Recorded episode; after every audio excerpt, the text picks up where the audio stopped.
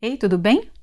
Nós vamos hoje dar continuidade à nossa meditação na primeira carta do apóstolo Paulo aos Coríntios. Nós estamos no capítulo 7 e leremos hoje a partir do versículo 21. Foste chamado servo, não te dê cuidado, e se ainda podes ser livre, aproveita a ocasião. Essa mensagem aqui, esse versículo, de repente choca muitos ativistas sociais, pessoas que acham que o trabalho da igreja nesse mundo é só socorrer as pessoas que estão passando fome ou as pessoas que estão de repente desempregadas, para que elas tenham trabalho, para que brigar com os governos, protestar porque elas vão ver aqui que o apóstolo Paulo não está protestando contra a abolição da escravatura.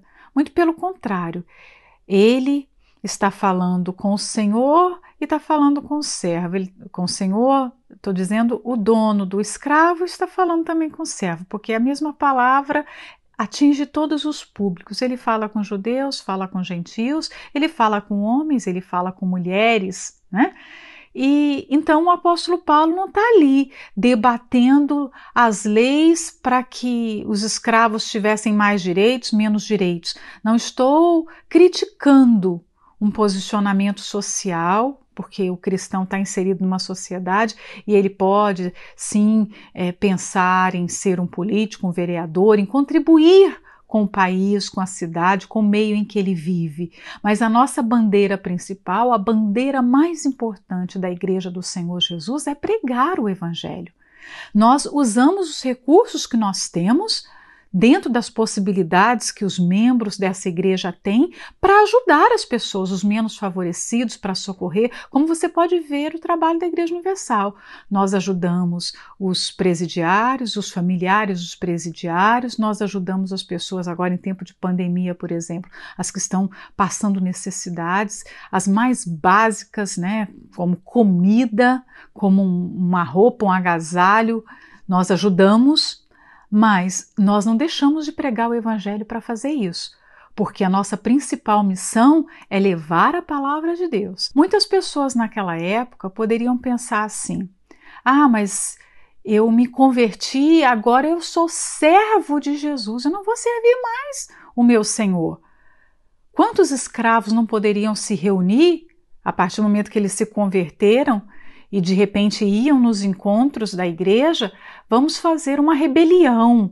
Vamos movimentar aqui um, grupo e vamos nos revoltar contra o nosso Senhor, o dono do, do, dos escravos, vamos nos revoltar e vamos é, fugir, vamos nos, nos rebelar, vamos criar um movimento aqui. E o apóstolo Paulo está dizendo que não importa em qual circunstância você está, você pode glorificar o Senhor Jesus sendo escravo ou sendo livre. Você tem o, aliás, não é você pode, você tem o compromisso de testemunhar Ele em qualquer circunstância da sua vida. Esteja você bem financeiramente, ou esteja você talvez desempregado. Você é um cristão, ficou desempregado, não é porque você está desempregado que você vai. Não vou falar de Jesus para ninguém enquanto eu não arrumar um trabalho. Pelo contrário, você está ali procurando um trabalho, mas você está na fé e você encontra uma outra pessoa na mesma situação que está cabisbaixo e você fala: Olha, eu estou nessa situação, mas momentaneamente. Deus vai abrir uma porta. Eu tenho um Deus grande, a gente não pode se desanimar. A situação está difícil, mas a fé pode mudar tudo. O Senhor Jesus disse que se nós tivermos fé, eu posso falar até com montes, com montanhas. Então você pode testemunhar a sua fé em qualquer circunstância. É isso que o apóstolo Paulo está falando aqui. Você não vai ficar entristecido porque você é um escravo, você está nessa circunstância. Porque é, nos dias atuais essa palavra é importante porque nós temos pessoas que não são satisfeitas com o que elas têm. Um exemplo, é, você se converteu, você é uma diarista, você faz serviços domésticos. Aí você não dá o seu melhor naquilo que você faz porque você está triste por aquela condição. Ah, mas eu sou de Jesus. A minha patroa, o meu patrão é um incrédulo. Como pode eu, cristã, estar tá servindo a um incrédulo? Gente, na Bíblia nós temos servos que foram motivo de bênçãos na vida dos seus patrões, como a serva de Namã. Ela era uma menina prisioneira, ela era uma judia, né? Ela pertencia ao povo de Israel, provavelmente estava ali como serva escrava e ela não foi má para o seu senhor, pelo contrário, ela testemunhou a, a sua fé para Naamã. Olha, eu conheço lá em Israel um, um profeta que é um homem de Deus e ele pode ajudar você a ser curado dessa sua lepra. Então, você aí, aonde você estiver inserida na sociedade, esteja num cargo pequeno, é, que não é considerado importante para ninguém, ou esteja num alto cargo. Você pode mostrar o Senhor Jesus com seu testemunho, com seu exemplo e levar outras pessoas a crer nele. Então, quando o apóstolo Paulo fala aqui, não, não fique aí ansioso ou revoltado porque você está tá sendo um, um, escravo e você vai maltratar, você vai é, se rebelar, você vai fazer o seu pior. Quantas pessoas dão pior no trabalho? Quantas pessoas passam tempo no celular? Um exemplo: o seu patrão paga você por oito horas de trabalho, mas quanto tempo dessas oito horas você passa no, seu, no celular, no seu telemóvel? Quanto tempo você fica ali respondendo mensagem, entrando nas redes sociais? Você está furtando, você está defraudando o seu patrão, mas muitos cristãos fazem assim. Por quê? Porque ficam revoltados com a sua condição de empregados. Eles queriam ser patrões. Mas você sabia que o patrão trabalha mais do que o empregado? Por exemplo, agora na pandemia, quantos empresários estão até sem dormir, preocupados como que eles vão honrar os grandes compromissos que eles têm, pagar os seus funcionários, pagar os seus fornecedores, pagar o aluguel, pagar a conta de luz. O funcionário muitas vezes ele termina o seu expediente, ele vai para casa e ele esquece do seu trabalho. Ele não precisa estar preocupado com o seu trabalho, ele vai viver a sua vida. O empresário não. O patrão, ele continua pensando na sua responsabilidade de dia e de noite. Então, é isso que muitas vezes as pessoas não têm consciência. Elas acham que não, só o patrão é um privilegiado. Eu estou aqui, eu estou é, é, não sendo, eu não sou bem pago pelo que eu faço, mas não olha para o tipo de trabalho que faz. Isso aqui é só uma reflexão, é só um parênteses que a gente abre, porque tem tantas pessoas que não se contentam é, não estou dizendo que você vai ficar nessa condição para sempre. Você tem que lutar, porque aqui o final desse versículo fala: se você pode ser livre, aproveita a ocasião. Ou seja, se você pode mudar a sua condição, aproveita essa chance. Eu já vou falar disso, né? Mas quantas pessoas que, quando estão naquela condição, elas não dão o seu melhor? Eu me lembro do meu primeiro trabalho, é, para ilustrar isso aqui. Era um trabalho simples. Eu comecei como vendedora numa loja muito é, simples, pequena. Tinha só três vendedores, mas eu dava o meu melhor. Eu chegava antes de começar o trabalho, eu limpava toda a minha sessão, porque era a responsabilidade do vendedor limpar a sua sessão. Falei, eu não vou limpar a sessão depois que a loja já abriu, depois que o cliente está chegando, porque poderia limpar durante o expediente. Mas eu falei, não, eu vou limpar antes e vou deixar tudo em ordem. Eu deixava a, as prateleiras dos produtos rótulo com rótulo, tipo assim, Monk, não sei se você conhece o Monk, mas assim, bem certinha. As pessoas olhavam e falavam assim, nossa, quando eu, eu tinha a sessão de esmaltes, então era uma parede só de esmaltes. E aí eu ia colocar, todos os esmaltes bem certinhos para as pessoas verem o rótulo, o número, a cor, um debaixo do outro, desde a primeira até a última. E isso tudo eu estava mostrando excelência, eu estava mostrando a minha capacidade. Eu estava fazendo um bem para mim mesma, não era só para o meu patrão, não era só para a diretora da empresa.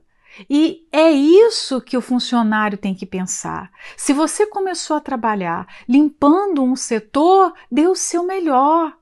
Tudo que você for fazer, se você é cristão, você tem que pensar na excelência. sirva com excelência. Se for para escrever um texto, tem que ser o melhor texto. Se for para fazer uma comida, tem que ser a melhor comida. Se for para conversar com pessoas, dê o seu melhor. Já começa com bom dia, já começa com sorriso. É assim que nós testemunhamos o Senhor Jesus, que nós mostramos que somos diferentes. Né? E aproveita a ocasião. O que, que a gente pode falar disso aqui? Certa vez tem uma história que é muito comum, muito conhecida, que aconteceu nos dias de Lutero. Lutero, aquele reformador protestante. É, e, e, esse homem perguntou, ele era um, um, um, um fabricante de sapatos, é, muito pequeno, tinha sua a sua modesta sapataria ficava consertando sapatos, sandálias, e ele se converteu e ele perguntou para Lutero: Lutero, como eu posso glorificar a Deus sendo um sapateiro? A minha profissão é tão simples, tão humilde. Como é que eu vou poder é, levar Jesus para as pessoas no meu trabalho? De sapateiro. Aí Lutero falou para ele: quando você for fazer um sapato, consertar um sapato, faça o seu melhor. Faça o melhor sapato que você puder e cobre sempre um preço justo. Se você for justo no que você cobra e se você fazer o seu melhor, você vai estar glorificando a Deus. As pessoas vão ver em você uma diferença enorme, porque isso não se acha facilmente. Então, aproveita a ocasião, faça o seu melhor que você vai ter chance de sair dessa condição, de glorificar Jesus e de também crescer no seu cargo. Muitas pessoas pensam, não aproveitar a ocasião, eu vou falar também isso, porque muitas pessoas pensam que ser cristão é viver para sempre na miséria. Eu sei que nós viemos de uma cultura católica, nós temos um pano de fundo católico, né, na maioria dos países. E foi ensinado isso que ser humilde é ser pobre. Então as pessoas não fazem muito para sair dessa condição, mas o Evangelho não fala isso. E um, um, esse versículo aqui enfatiza muito isso. Se você tem oportunidade, muitas vezes, gente, oportunidade a gente tem que cavar, provocar oportunidade. E oportunidade é aquilo que não vem todo dia, toda hora. Então, teve uma oportunidade ou conseguiu cavar uma oportunidade, pega aquela oportunidade, aproveita.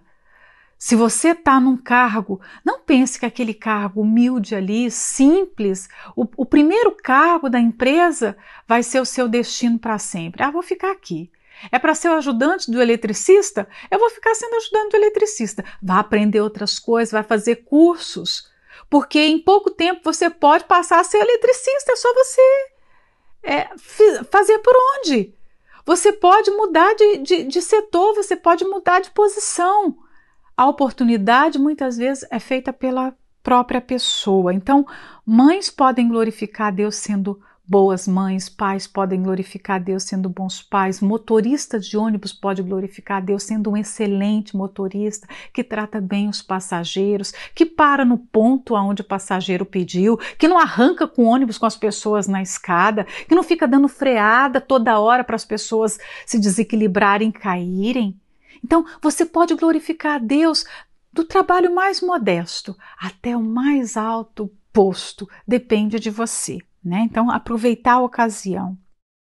O 22 fala: porque o que é chamado pelo Senhor sendo servo é liberto do Senhor, e da mesma maneira também o que é chamado sendo livre, servo é de Cristo. Gente, naquela época, vamos contextualizar isso aqui com aqueles dias? Naquela época havia um abismo enorme entre o escravo e o seu senhor, entre os judeus e os gentios. Os judeus se consideravam como o povo mais privilegiado espiritualmente da terra, não é? Os, os, judeus tinham a, a, chance de frequentar o templo, os judeus tinham oportunidades de comunhão que os gentios não tinham. Mas aqui o apóstolo Paulo está dizendo que esse abismo foi quebrado, não tem mais, foi removido, não tem mais abismo entre judeus e gentios, entre servos e senhores. Sabe por quê? Porque no Senhor todos nós somos servos. Então, se você está se sentindo menosprezado porque é um servo, se lembre que a sua fé no Senhor Jesus coloca você na mesma posição que o seu patrão, se ele é convertido. No Senhor, todos nós somos servos. Então não esteja desmotivado a fazer o seu melhor porque você é servo e aquela outra pessoa é senhor. Olhe para essa palavra, porque nós somos chamados à liberdade e no Senhor todos nós somos livres.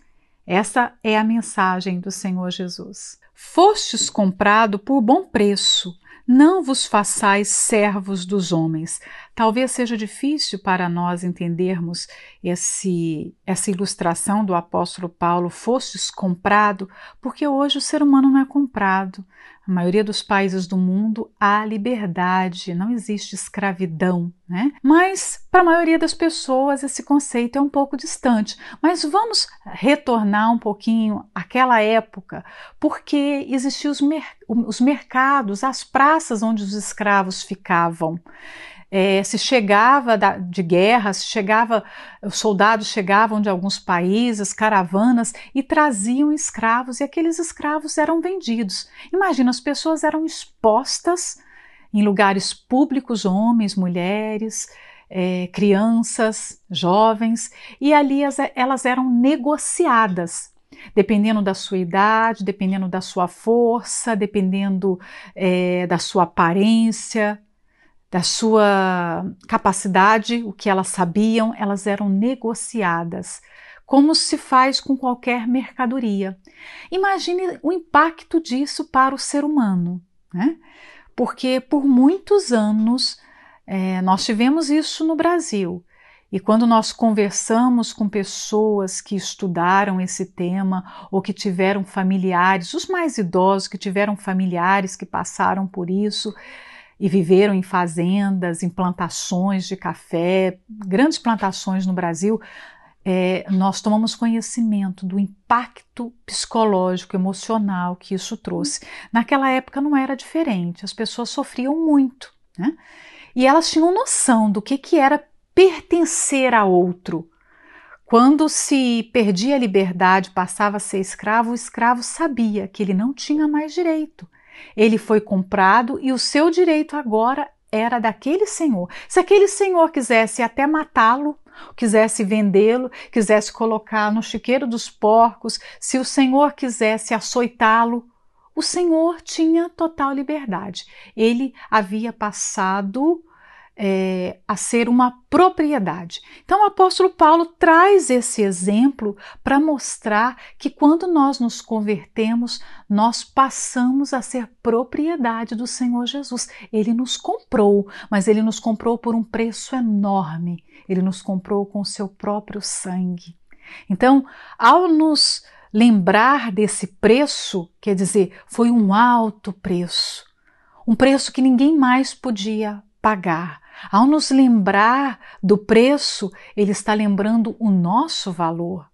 Você só paga um preço muito alto em alguma coisa se aquilo realmente é muito valioso. Então, o Senhor Jesus está. Quando o Senhor Jesus paga o preço com a própria vida, ele está demonstrando qual é o nosso valor para ele. E aí, o apóstolo Paulo usa esse exemplo para trazer à memória: olha, vocês são muito valiosos, vocês foram comprados pelo Senhor Jesus, pelo sangue dele. Para você ter liberdade hoje, alguém doou o seu sangue por você.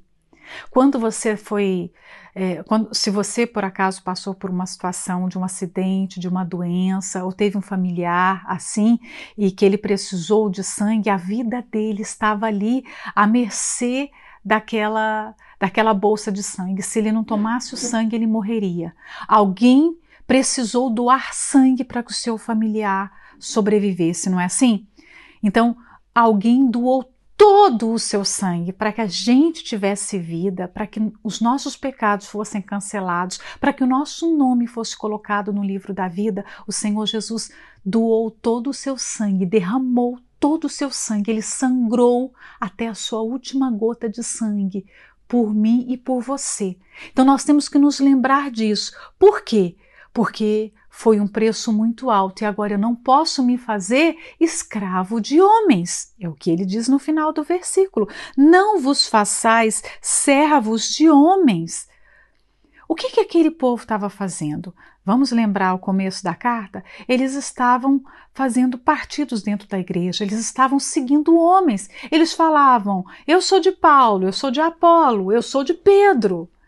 E quando eles falavam isso, eles estavam saindo debaixo do senhorio justo do Senhor Jesus, porque o Senhor Jesus é, é um Senhor perfeito, reto, amoroso, bom, e eles estavam se colocando servos de homens. E os homens não são justos, os homens não são bons, os homens não são fiéis.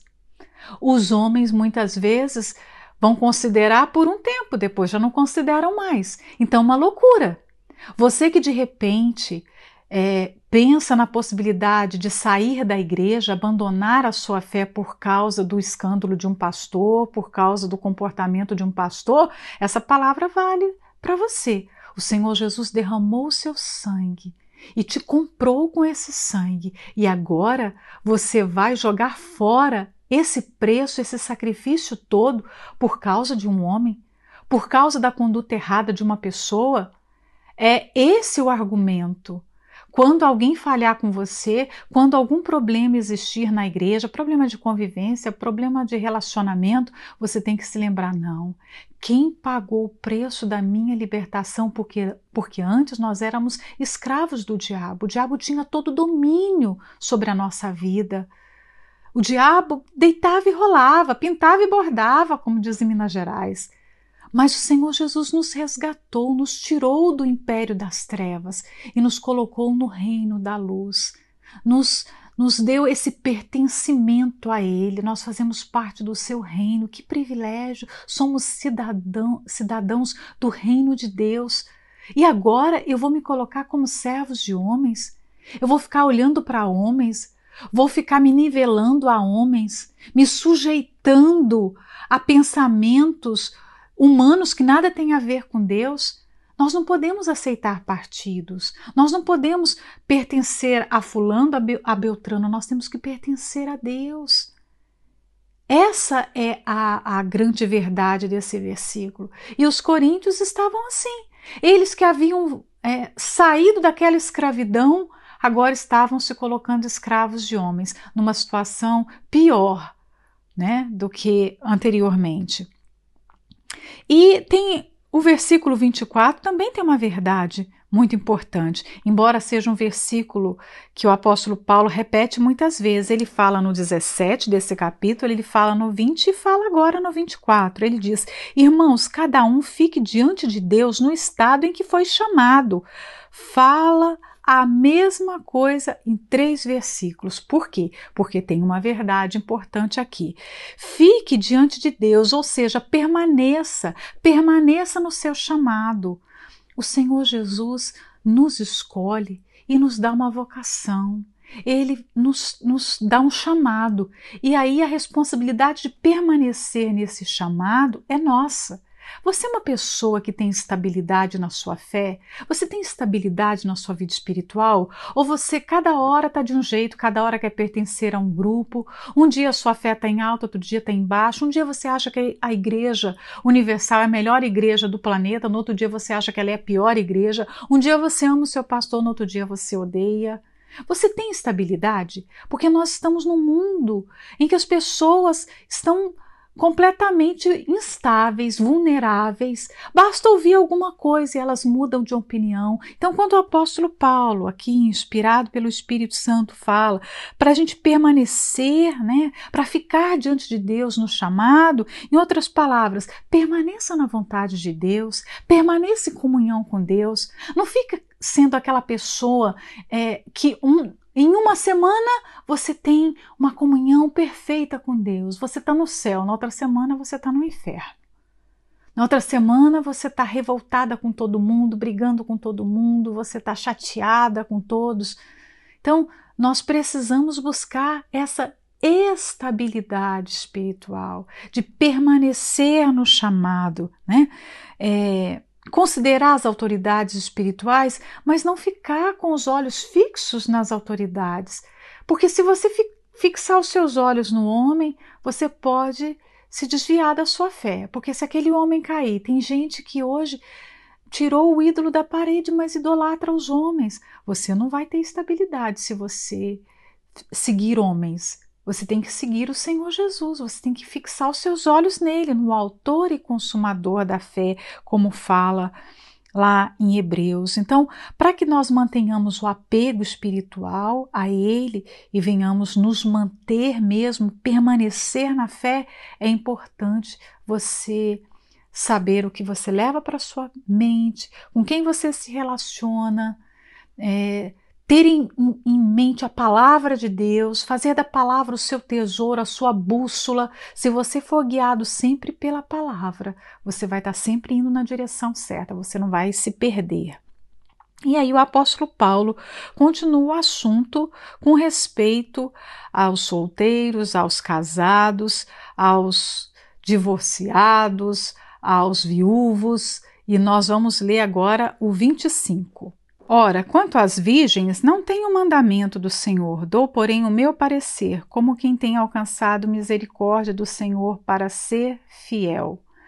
Quando o apóstolo Paulo fala com as virgens, virgens aqui simboliza todas aquelas pessoas que estavam solteiras, sem pretendente nenhum, que de repente nunca tinham namorado, ou de, de repente tinha tido algum namorado, mas não tinha se casado, né, que era coisa difícil, mas poderia ter.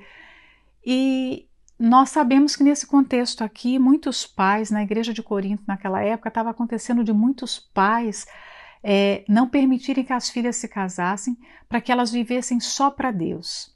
E o apóstolo Paulo vai ter que ensinar sobre isso, que havia liberdade. Você pode se casar, pode não se casar. Não é um mandamento de Deus para você permanecer virgem o tempo todo, para você ficar solteiro o tempo todo. Era um conselho circunstancial. O momento que a igreja vivia pedia um sacrifício. Na opinião dele, parecer dele como homem era que ficasse solteiro para poupar de sofrimentos. E ele vai falar isso aqui, ó. O 26 ele continua: Tendo, pois, por bom, por causa da constante necessidade que é bom para o homem estar assim, assim solteiro, mas por causa da necessidade momentânea. Estás ligado à mulher? Não busque separar-te. Estás livre de mulher? Não busque mulher.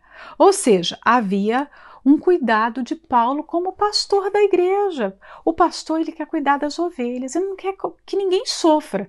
Então, ó, você está casado? Lembra do versículo que nós falamos, o 24? Permaneça casado, permaneça na sua vocação, permaneça no seu chamado. Você está solteiro e está falando, espera, cuidado, não se una a qualquer pessoa. O 28, mas se te casares, não pecas, e se a virgem se casar, não peca. Todavia, os tais terão tribulações na carne, e eu quereria poupar-vos. Ou seja, as tribulações na carne aqui eram as pressões. se você se casar, saiba que você vai viver pressões, dificuldades, problemas sérios hoje, porque a igreja está sendo perseguida. Imagina é, você, eu já falei isso numa meditação passada, imagina o marido vendo a sua esposa ser torturada. Imagina a dificuldade para comprar, para vender, e ele até vai tocar nesse assunto aqui no 29, olha só. Isto, porém, vos digo, irmãos, que o tempo se abrevia. O que resta é que também os que têm mulheres sejam como se não as tivessem, e os que choram como se não chorassem, e os que folgam como se não folgassem, e os que compram como se não possuíssem, e os que usam deste mundo como se dele não abusassem, porque a aparência deste mundo passa. Quando o apóstolo Paulo fala o tempo se abrevia, é que ele sabia das grandes perseguições que estava por vir.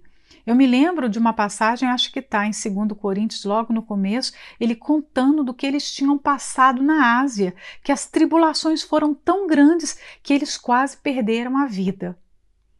Porque a perseguição era enorme. Muitos cristãos estavam sendo jogados jogados nas arenas para ser devorados pelos leões. Muitos cristãos estavam sendo colocados em estacas. Em Roma se fazia muito isso. É, o, o imperador Nero mesmo tinha esse hábito de empalar pessoas, de colocar estaca no corpo das pessoas, colocar é, combustível e fazê-las como tochas para iluminar a cidade. E eram os cristãos as tochas vivas. Então, imagina, o apóstolo Paulo está falando: você vai ter dificuldade para comprar, né? Porque você vai ter uma necessidade de comida, você não vai ter como, você, vai, você vai estar escondido, como é que você vai comprar? Lembra quando o Senhor Jesus disse lá em Mateus 24 sobre as tribulações dos últimos dias? Ele chega a dizer: ai das grávidas. E no ano 70, quando Jerusalém foi invadido, o templo foi destruído, nós sabemos que parte dessas palavras do Senhor Jesus se cumpriram. E, e, e, ainda vão se cumprir, porque naquela altura os soldados atravessavam espadas no ventre das mulheres grávidas. O prazer dos soldados era rasgar o ventre das grávidas. Quantos não morreram naquele cerco de fome, de sede? Joséfo, um grande historiador desse período, fala que cerca de 500 judeus eram crucificados por dia. Então, as guerras, as perseguições, elas trazem duras provas. E o apóstolo Paulo estava ali orientando pessoas naquele momento. Olha, não quero que vocês fiquem alienados, pensando que a vida é cor-de-rosa. Não viva no mundo do Bob, como se fosse. Se ele fosse falar hoje, tem gente que vive fora da casinha, não é? Não, também um modo de falar, porque as pessoas esquecem que nós estamos vivendo num mundo que jaz no maligno, num mundo que está aí à beira da, da manifestação do anticristo, um mundo com pandemia, um mundo com fome, um mundo um caos. E tem pessoas que vivem como se não tivesse nada de dar, estão pensando qual bolsa elas vão comprar, qual destino de férias, o que, que elas vão fazer no, no próximo verão. Que corte de cabelo? Qual a cor do cabelo? Qual o brinco que combina com essa roupa? Ou o homem, qual carro que ele vai ter, que ele vai trocar de carro? Peraí, que planeta que essas pessoas vivem? Que Bíblia que essas pessoas estão lendo? Porque a Bíblia que eu estou lendo fala de um outro tempo. O apóstolo Paulo está querendo colocar as pessoas na realidade. Olha, pisa no chão, e, e sinta para vocês verem como é que está a coisa, o clima, né? E o 32, eu acho que a gente pode continuar aqui para terminar, né? E bem quisera eu que estivessem sem cuidado. O solteiro cuida das coisas do Senhor, em como há de agradar ao Senhor, mas o que é casado cuida das coisas do mundo, em como agradar a mulher. Ou seja, o casado não pode viver como solteiro. E o solteiro tem o privilégio. Solteiro, a Bíblia já está dizendo, você tem tempo, você pode se dedicar a Deus, você pode ser intenso em tudo que você for fazer. Gente, nós estamos vivendo numa época que as pessoas são tão superficiais, elas são tão fracas no que fazem, elas não se entregam ao que fazem. E cada dia está ficando pior. Né? Eu costumo dizer que hoje as pessoas elas não absorvem conteúdos. Se ela lê o livro, termina o livro, ela não sabe o que, que ela leu. Isso quando lê um livro. E olha, não adianta você ter uma estante cheia de livros. Se você não lê, sua mente vai ser vazia. As pessoas compartilham vídeos que elas não viram, elas comentam é, em fotos, em textos que elas não entenderam e, fa e fazem comentários sem pé e sem cabeça. Né? Às vezes eu vejo lá o bispo está dando uma palavra e está falando de um determinado assunto e a pessoa está falando outro assunto completamente diferente. Gente, aquela mensagem é como se você estivesse dentro de uma sala de aula e o professor está ali falando a matéria, está explicando. Como que um aluno pode aprender o que o professor está falando? Ficando em silêncio e prestando atenção. Não tem como o professor estar tá dando aula de matemática e o aluno está falando de geografia e falando ao mesmo tempo do professor. Eu não entendo o comportamento das pessoas hoje. As pessoas estão completamente sem noção. Então, o bispo está falando da fé, a pessoa está falando lá da sabe, da, da Maria, pedindo oração. Peraí, aprenda o que está sendo falado. Se você prestar atenção, você vai resolver os seus problemas e você não vai terceirizar a sua fé, você não vai precisar do homem. Mas as pessoas estão superficiais em tudo que elas fazem. Nós precisamos aprender a nos entregar. E o solteiro, você tem tempo para isso. Você tem tempo de aprender coisas novas, você tem tempo de se dedicar ao atendimento das pessoas, de se dedicar mais às coisas de Deus. Olha, nós só temos essa vida para servir a Deus, uma única vida. Esse, essa é a minha frase lá nas minhas redes sociais, sabe por quê? Quando eu me atentei para isso, quando eu li a respeito disso, eu passei a valorizar cada dia da minha vida. Gente, nós só podemos testemunhar o Senhor Jesus, pregar a palavra dele, cuidar das pessoas aflitas nessa vida. Nós não teremos outra. No céu nós não vamos ter, não vamos, vamos ter esse trabalho. Não vai ser nos dado esse privilégio. Lá nós vamos servir. Fala que nós vamos servir. Graças a Deus que nós vamos servir. E eu falo um serviço que não vai que não vai precisar de descanso. Muitas vezes a gente vai dormir revoltado porque quer continuar trabalhando, mas o corpo não aguenta, é um corpo físico. Lá nós temos um corpo glorificado, a gente vai continuar servindo, mas nós não vamos ter o privilégio de poder falar mais do Senhor Jesus. É só aqui então, solteiro, aproveita o seu tempo, aproveita a sua oportunidade, cuida das coisas do Senhor mesmo. Não fica aí cuidando só da sua vida, não. Cuidando só dos seus problemas, cuidando só dos seus desejos, das suas ambições. Nós não vivemos nesse mundo para realizar as nossas vontades. O propósito do ser humano nesse mundo é servir a Deus. Foi por isso que nós somos criados. E viver e não descobrir o seu chamado é perder seu tempo, é perder sua vida, é desperdiçar toda uma vida. Quando uma pessoa nasce, vive e morre sem ter descoberto que a vida dela só tem um único propósito, glorificar a Deus, servir a Ele, ela jogou fora a sua vida. Então, não jogue fora os seus anos, os seus dias, os seus meses, Aproveita hoje mesmo, você está vendo essa meditação, o que, que você pode fazer para servir a Deus? Porque o casado, eu sou casada, eu sirvo a Deus, mas eu sei que eu tenho uma dívida com meu marido. Eu tenho a dívida da comida, eu tenho a dívida da roupa, eu tenho a dívida da atenção. Eu tenho dívidas que eu tenho que pagar. Cuidar aqui das coisas do mundo é veja com as coisas terrenas, mundo aqui é terreno. Veja quais as coisas terrenas que você tem que fazer para abençoar o seu marido. Porque eu tenho que ajudar, como uma mulher casada, eu tenho que ajudar o meu marido a cumprir a sua missão. Meu papel é esse no casamento. Meu marido tem uma missão. Ele é servo do Senhor Jesus, ele é um pregador do Evangelho, ele tem uma grande missão. E, como auxiliadora dele, eu tenho que ajudá-lo a cumprir essa missão. Eu não tenho uma missão separada da dele. A, a, a minha missão é a missão dele. Então, eu faço de tudo para ajudá-lo. Mas o solteiro, ele tem a missão, a missão é servir a Deus, só isso, né? Então o 34 fala: a diferença entre a mulher casada e a virgem. A solteira cuida das coisas do Senhor para ser santa tanto no corpo como no espírito, porém a casada cuida das coisas do mundo, em como há de agradar ao marido. Se a mulher casada não agrada o marido, você não está cumprindo a vontade de Deus. Faça aquela pergunta simples, mas não tenha medo da resposta. Meu bem, meu amor, não sei como você chama o seu marido. Né? Eu tenho conseguido agradar você, atender suas necessidades? Tem alguma coisa em mim que você vê que eu preciso mudar?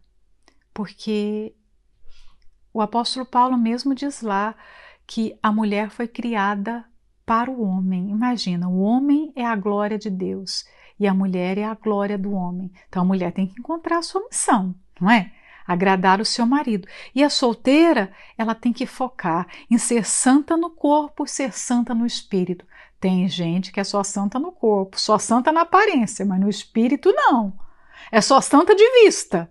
Gente, santidade não é ter uma auréola na cabeça. Santidade é você ter essa retidão lá dentro, lá no seu espírito, nos pensamentos, nas intenções. Então, o apóstolo Paulo fala aqui de uma santidade no corpo e no espírito. O 35 ele diz: E digo isto para proveito vosso, não para vos enlaçar, mas para o que é decente e conveniente, para vos unirdes ao Senhor sem distração alguma. Ou seja, isso aqui não é uma cadeia, não. Isso não é para fazer você prisioneiro de mim, prisioneiro da igreja. Muito pelo contrário. Isso aqui é para fazer de você servo de Deus. É para engrandecer você no, no, na comunhão com Ele, na intimidade com Ele. E, e ele diz: para que nós possamos estar unidos no Senhor Jesus sem distração nenhuma. Isso é difícil, nós vivemos num mundo que promove a distração. Tudo nesse mundo é para a gente se distrair. Tudo. E cada dia tem uma distração nova. Então, cuidado se você se deixa aprisionar pelas distrações. As redes sociais são prisões, o celular é uma prisão. Tudo isso foi criado para prender você. Então, nós temos que viver unidas ao Senhor Jesus, unidos ao Senhor Jesus, cortando as distrações e não aumentando as distrações. Quando aparecer alguma coisa para você um exemplo, alguém sugere para você: Fulano, tem uma série, tem um vídeo, uma, um canal, tem uma. É, como, como uma rede social nova. Se pergunta: para que, que eu vou entrar nisso? Por que é que eu vou assistir isso?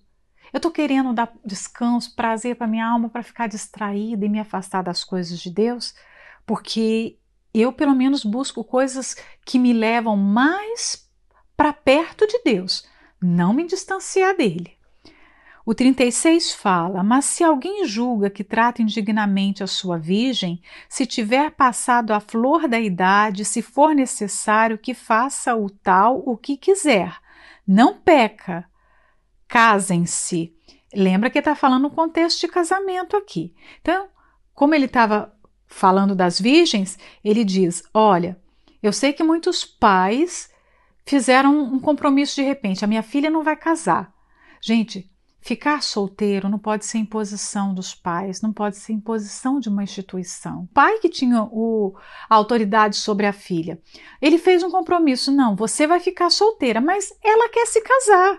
Ó, já chegou a flor da idade, um exemplo, ela já ficou balzaquiana, ela já chegou numa idade que é a idade de casar e, e ela quer casar. Ela julga necessário casar, o pai também. Não tem problema nenhum, casa. Ele está falando aqui, ó, que faça o tal o que quiser. Ou seja, você tem a opção, você tem o livre-arbítrio, ou casa ou fica solteira, né? Não, não precisa viver sobre esse jugo. Todavia, o que está firme em seu coração, não tendo necessidade, mas com poder sobre a sua própria vontade, se resolveu no seu coração guardar a sua virgem, faz bem. Então, o pai e a filha concordam: eu não vou casar, eu vou ficar solteira, vou cuidar das coisas de Deus, vou viver para Deus, vou trabalhar. Então, sem problema nenhum. O apóstolo Paulo está falando aqui, resolveu, está firme, decidido no seu coração. Porque o que não pode é assim: hoje eu quero ser solteira, amanhã não, eu já não quero mais. A firmeza no coração é você permanecer com um único pensamento. Eu sei que tem é, pessoas na igreja que sofrem muito com isso, porque tem um momento na vida que elas querem se casar. E aí elas acham que a vida só vai ser boa quando se casarem. Mas aí passa um determinado momento que elas já não querem mais. Então são pessoas que precisam ser tratadas emocionalmente, espiritualmente. E nós temos na igreja um trabalho fantástico, um trabalho sensacional, que é o trabalho da terapia do amor. Antes de você pensar em ah, a terapia é para arrumar namorado, a terapia é para consertar o casamento, gente, a terapia é muito mais do que isso. O trabalho que é feito ali é para tratar a alma. Nem sempre as pessoas estão em condições de ter um relacionamento, nem sempre elas estão é, saudáveis para se unir uma outra pessoa. Até para ser solteira você tem que aprender, sabia? E a terapia ensina a ser solteira. Você não sabe se quer se casar, se quer ficar solteira, você não sabe.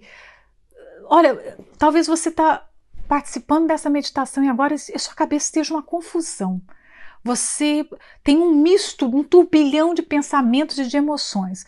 Vá para a terapia. Você vai se realizar com os conselhos que são falados lá. Não tenha é, receio, vergonha, preconceito. Eu sei que muitas pessoas têm preconceito, acham que se forem para terapia é porque elas estão encalhadas, como aquele navio que não saiu do lugar, parou e não saiu. Gente, lança fora preconceito, lança fora seus pensamentos. Você está perdendo a oportunidade de ser abençoado, de ser tratado. Na terapia, o Espírito Santo vai tratar suas feridas. Tem gente que está carregando uma bagagem de ferida emocional, de coisas que aprendeu dos pais ou de que viveu na vida sentimental e que só faz você andar para trás. Então, nós temos um trabalho que trata só disso, por que continuar sofrendo? Então tem que ser firme no seu coração. Você quer ser solteira? Então seja firme na sua decisão. Você quer, você quer se casar? Vá ser firme também nessa decisão. Vá buscar Deus, vai fazer seus propósitos, vai se preparar para o casamento. Tem que se aprender. Você tem que aprender a ser esposa, aprender a ser marido. Porque a gente não tem manual disso, não é verdade? Nós temos que aprender. E é um relacionamento que vai ter que durar para sempre. Então você tem que ser um bom aluno, você tem que fazer uh, o ensino fundamental, o médio, sabe? O, a, o ensino superior, o doutorado, pós-doutorado, você tem que pegar diploma o tempo todo. O, de, o 38, de sorte que o que a dá em casamento faz bem, mas o que não a dá em casamento faz melhor. Paulo tinha uma predileção pelo celibato, como ele era, né, celibatário. 39 fala: a mulher casada está ligada pela lei todo o tempo que o seu marido vive, mas se falecer o seu marido, fica livre para casar com quem quiser, contando que seja no Senhor. Nós já falamos isso, né? Sobre o casamento não é por um tempo, o casamento é para a vida. Há uma seriedade tremenda no casamento, na aliança, porque é uma aliança feita não só com o cônjuge, mas feita diante de Deus. Deus é testemunha de cada casamento que é feito. Né? Mas tem uma, eu quero fazer uma observação aqui no final do versículo 39, que diz que a mulher ela está livre para se casar contando que seja no Senhor. Ou seja, Deus projetou o casamento, mas um casamento para ser entre pessoas da mesma fé. Então você que de repente fleta com a possibilidade de se casar com um incrédulo, com uma pessoa que no mínimo não é batizada com o Espírito Santo como você, porque talvez você é uma obreira, você é batizada com o Espírito Santo, e você pensa em se casar com a pessoa que acabou de chegar à igreja, tem gente que uh, tem, tem, tem mulheres eu já vi mulheres tão desesperadas para casar que quando elas vão pedir conselho para a gente, olha, eu, eu tô querendo namorar, e aí a gente vai perguntar sobre o pretendente. É, ele nem da igreja é, ele passou na porta da igreja. Ela puxou ele, botou ele no banco. Ele assistiu dois cultos e ela disse que ele já é da igreja. Ele não se batizou, ele não conhece a Bíblia, ele não fez votos com Deus de compromisso, de ser fiel a Ele. Gente, namoro não é um método de evangelismo, não que você vai, eu vou evangelizar ele para ganhar ele, para me casar com ele. Gente, está errado isso, não pode ser assim. Então, aqui está falando que o casamento, aos olhos de Deus, tem que ser no Senhor. Ah, tem que ter uma compatibilidade espiritual, então. Não é só a compatibilidade de idade, é, intelectual, de repente financeira, que talvez você olhe muito essas coisas, mas você olha a compatibilidade espiritual? Aqui está dizendo, contando que seja no Senhor. Se não é no Senhor, fica solteira. Hum? É a Bíblia que está falando. Contando que seja no Senhor. Se for para se unir com uma pessoa que não é de Deus, que não é de fato convertida, fica sozinha. E o 40 para a gente terminar. Será, porém, mais bem-aventurada se ficar assim, segundo o meu parecer, e também eu cuido que tem o Espírito de Deus. Então, o parecer do apóstolo Paulo era de ser solteiro. né, de ficar solteiro e servir melhor a Deus, mais desimpedido para servir a Deus, mas não tinha problema nenhum em se casar, ele está dizendo. E nós terminamos aqui o capítulo 7. Eu espero que esses conselhos com respeito a relacionamentos tenha servido para você. Talvez eu tenha falado um pouquinho rápido, me perdoe, eu estava querendo concluir aqui o capítulo 7, mas você tem aí no Univer a possibilidade de voltar e ouvir de novo e perceber melhor o que foi falado, tá bom? Esteja conosco na próxima meditação que nós estaremos falando do capítulo 8 também, que é cheio de preciosas verdades para o nosso crescimento espiritual, tá? Até lá!